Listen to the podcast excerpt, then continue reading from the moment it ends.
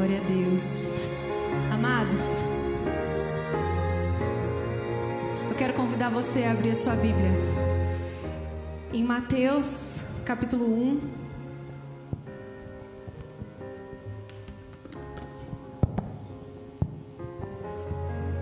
Mateus capítulo 1, nós vamos ler do versículo 18 até o versículo 24.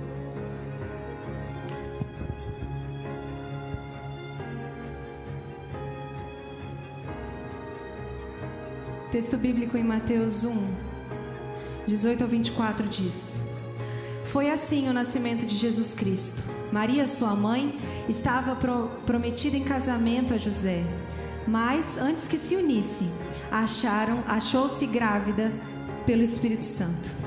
Por ser José, um, seu marido, um homem justo, e não querendo expô-la à desonra pública, pretendia anular o casamento secretamente. Mas depois de ter pensado nisso, apareceu-lhe um anjo do Senhor em sonho e disse: José, filho de Davi, não tema receber Maria por sua esposa, pois o que nela foi gerado procede do Espírito Santo.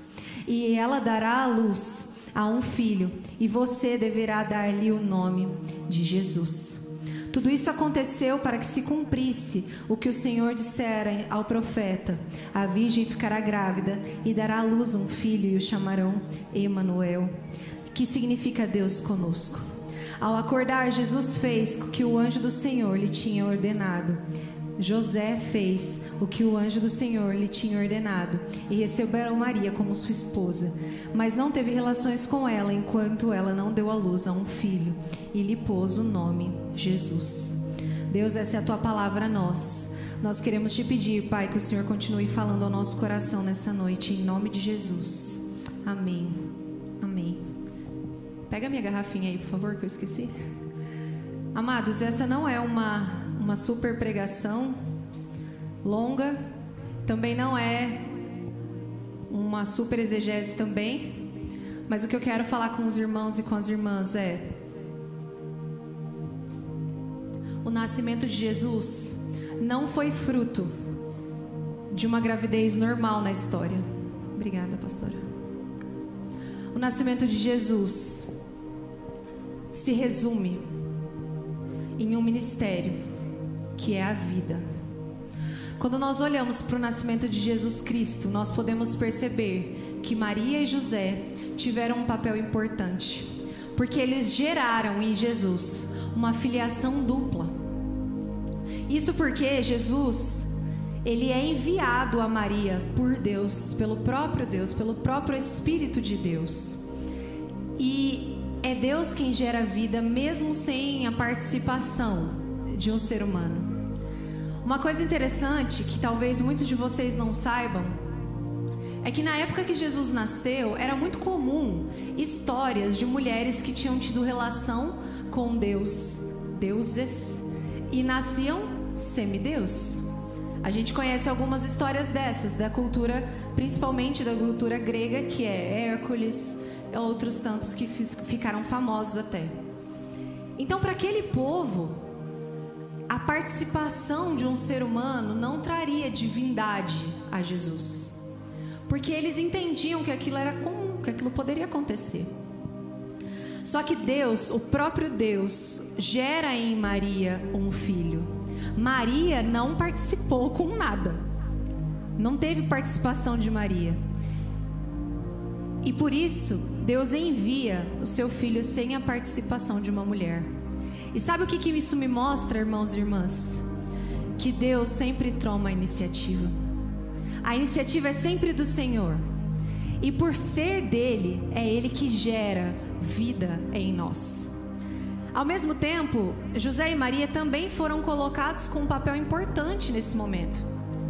Ele foi enviar, eles foram escolhidos para assumirem a responsabilidade de criar alguém que mudaria o rumo da história. Todos nós aprendemos na escola a história A, C, D, C. Jesus muda o tempo. Não existe nada que não aconteceu porque Deus não quis, não teve. Mas também não existe nada maior do que a criação da, dessa criação, né, de José e Maria sobre a vida de Jesus. Maria, quando nós olhamos é, teologicamente, ela representa a humanidade, a própria humanidade que estava gerando o seu Messias, buscando por salvação. E ela foi escolhida por Deus e ela recebe essa, essa, essa dádiva porque ela tinha sim um caráter irrepreensível diante de Deus. O que produziu vida nova em Maria, hoje produz vida em nós, que é o próprio Espírito de Deus. E dessa forma nós podemos começar a entender que o nascimento de Jesus, na verdade, é quando nós estamos falando da vida como fruto da vontade de Deus. Só que existe uma coisa muito importante, irmãos. A vida de Jesus é gerada em Maria por iniciativa de Deus. Mas Deus esperava e encontrou em Maria santidade. Por isso, irmãos, nós só vamos viver a vida nova, que é iniciativa de Deus, no momento em que nós aceitarmos e nós nos posicionarmos em santidade em relação a Deus. O personagem, esse eu acho muito lindo, porque a gente sempre lê esse texto de Mateus 1, de 18 a 24, dizendo que é a história do nascimento de Jesus.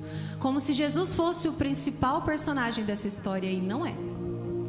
O personagem principal dessa perícope que nós lemos aqui nessa noite é José. José vive algo que era condenável pela sociedade em que ele estava. Ele teria todo o direito, como homem, é, como marido traído, de entregar a sua mulher ao apedrejamento. Ele tinha esse direito. E ele não seria julgado como um homem ruim se ele tivesse permitido que Maria fosse morta.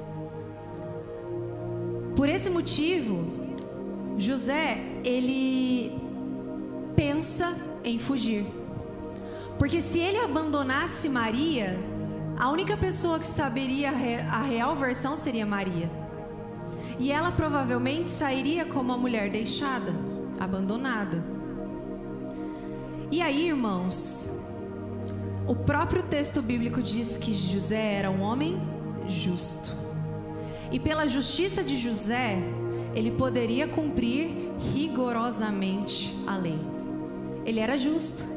Ele poderia chegar a todos e dizer: Fui traído pela minha mulher. Entretanto, a maneira que José age com justiça a respeito de Maria já apontava o que seu filho traria no futuro, como justiça do reino de Deus. E a justiça do reino de Deus, amados, é a preservação da vida.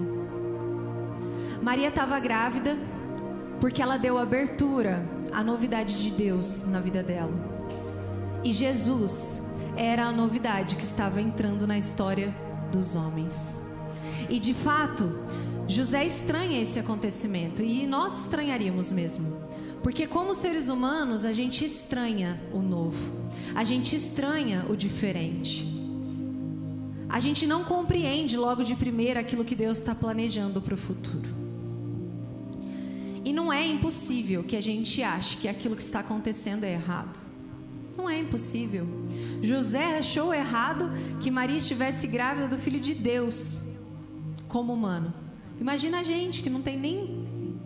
não consegue nem mensurar o quão grande é aquilo que Deus tem para nós no futuro.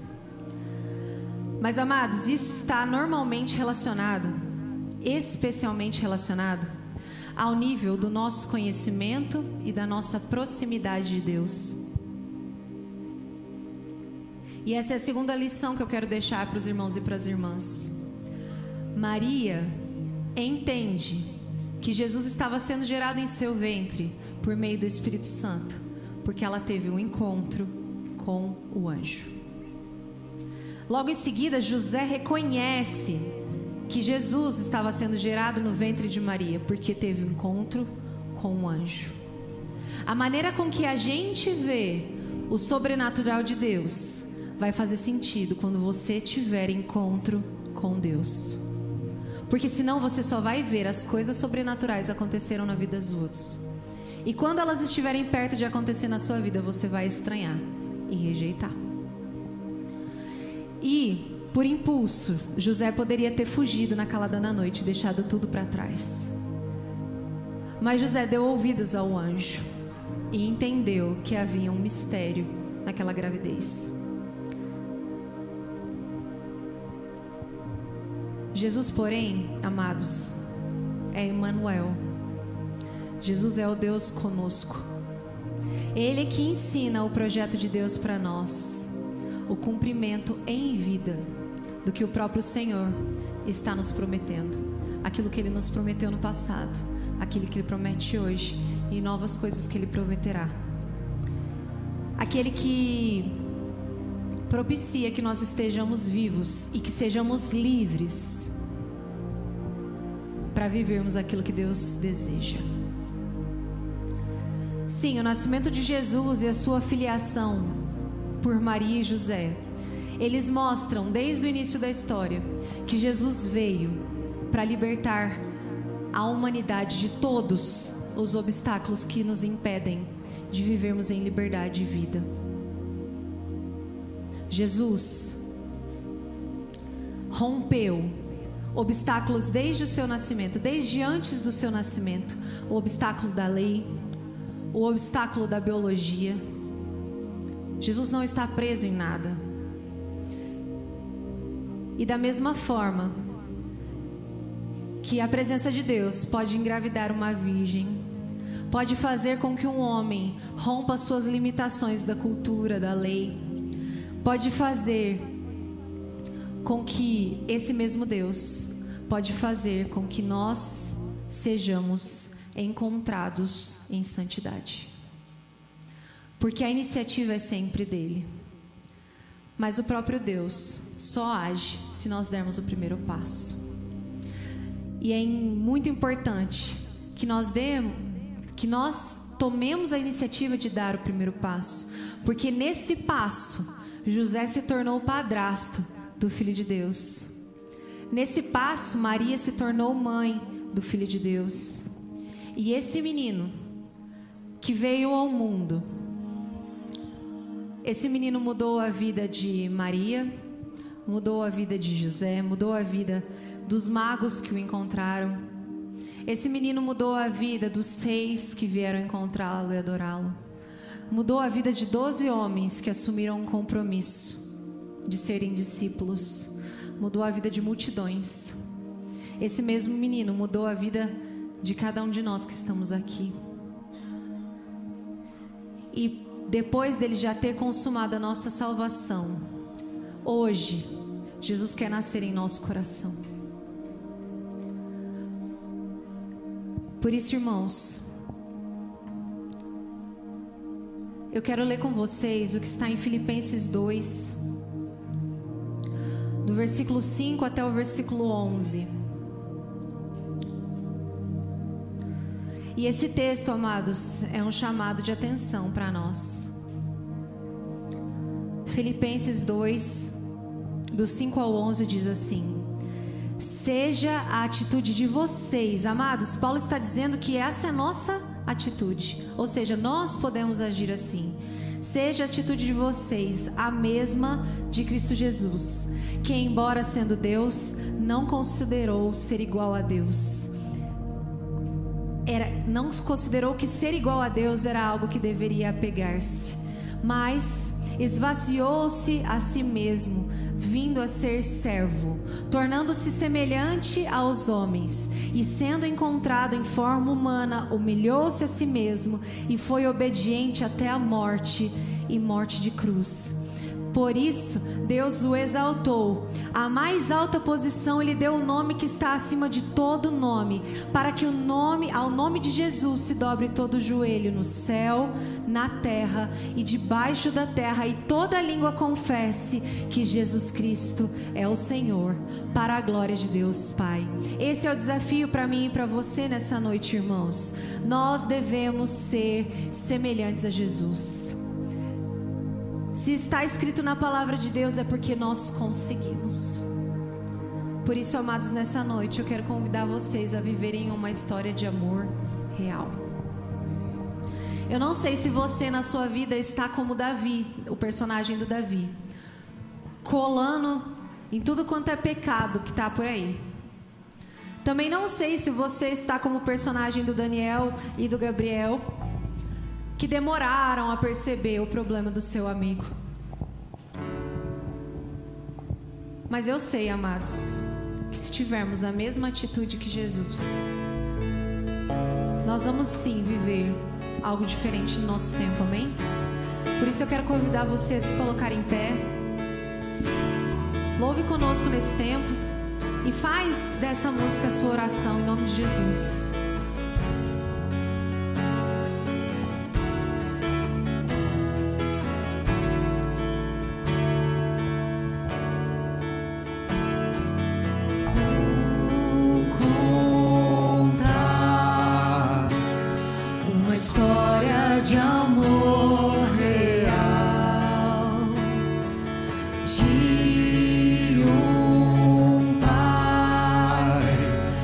seu próprio fim.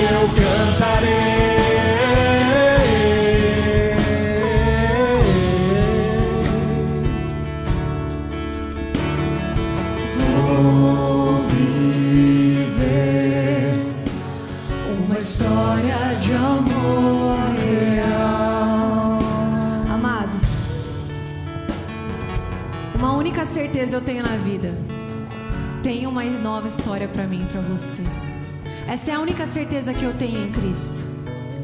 Porque eu sei que por mais que a gente pense que não, Deus sempre tem algo novo para nós. Só que essa novidade de vida nós só vamos viver no momento em que nós dermos o primeiro passo.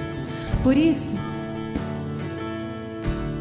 amados, Se você sentir liberdade no Senhor desse tempo, enquanto nós louvamos, de vir até o altar do Senhor dizer: Deus, eu estou como Davi nesse pés. Eu estou colando sim nos pecados. Ou se ainda você está como seus os amigos e dizendo: Deus, eu não estou colando no pecado, graças ao Senhor, mas eu não estou ajudando os meus amigos a se libertar. Nesse tempo, venha até o altar do Senhor. Se proste diante dele e diga: Pai, eu quero viver uma nova história. Eu quero viver uma história de amor real na tua presença. Nome de Jesus.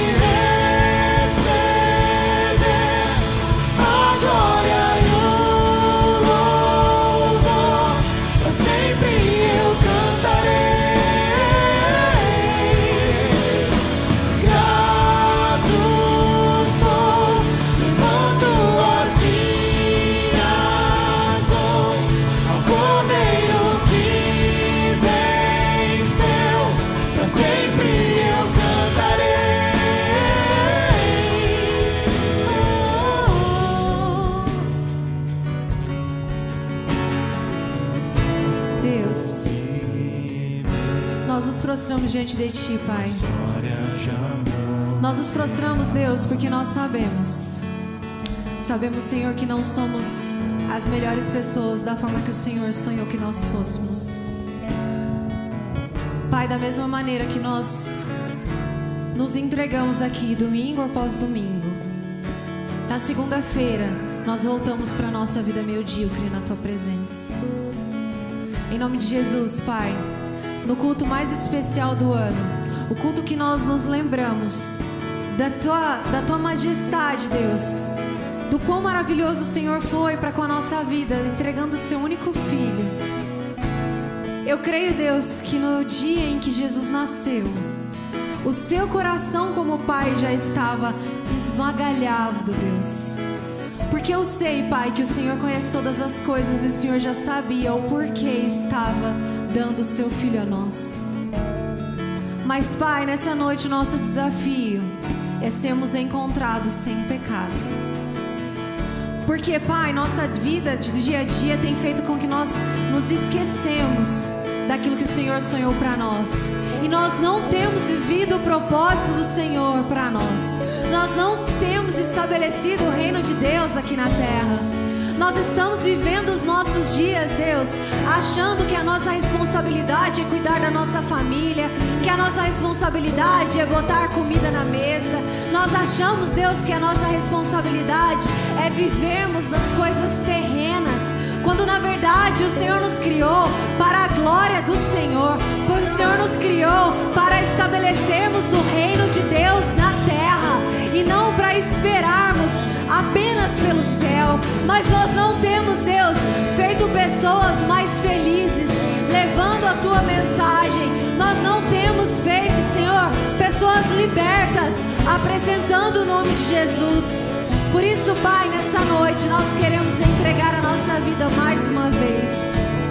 Assim como Jesus nasceu naquela manjedoura e mudou o curso da história. O mistério da vida estava naquela manjedoura. Uma vida gerada pelo próprio Deus para fazer diferença na minha vida. Uma vida gerada pelo próprio Deus para morrer em meu lugar. E eu sei, Deus, que quando Jesus nasceu, ele também já conhecia os planos do Senhor, porque o Senhor estava com ele. E ele, Pai, não usurpou ser como o Senhor algo bom. E o próprio Jesus assumiu a responsabilidade e disse: Eu sou o Cordeiro de Deus que tira o pecado do mundo. O próprio Jesus puxou para si a responsabilidade do meu pecado. O próprio Jesus puxou para si a responsabilidade do pecado dos meus irmãos e das minhas irmãs que estão aqui. E Deus, eu não quero que esse sacrifício seja em vão. Eu não quero que o nascimento da vida mais preciosa, do único homem que não pecou na terra, seja desperdiçado, porque eu quero viver as minhas vontades, porque eu quero viver os meus dias da forma que eu espero. Em nome de Jesus, Pai, nesse tempo nós te pedimos perdão. Nós nos arrependemos, Deus, porque sabemos que o Senhor só vai derramar novidade de vida em nós no momento em que estivermos santos. Jesus.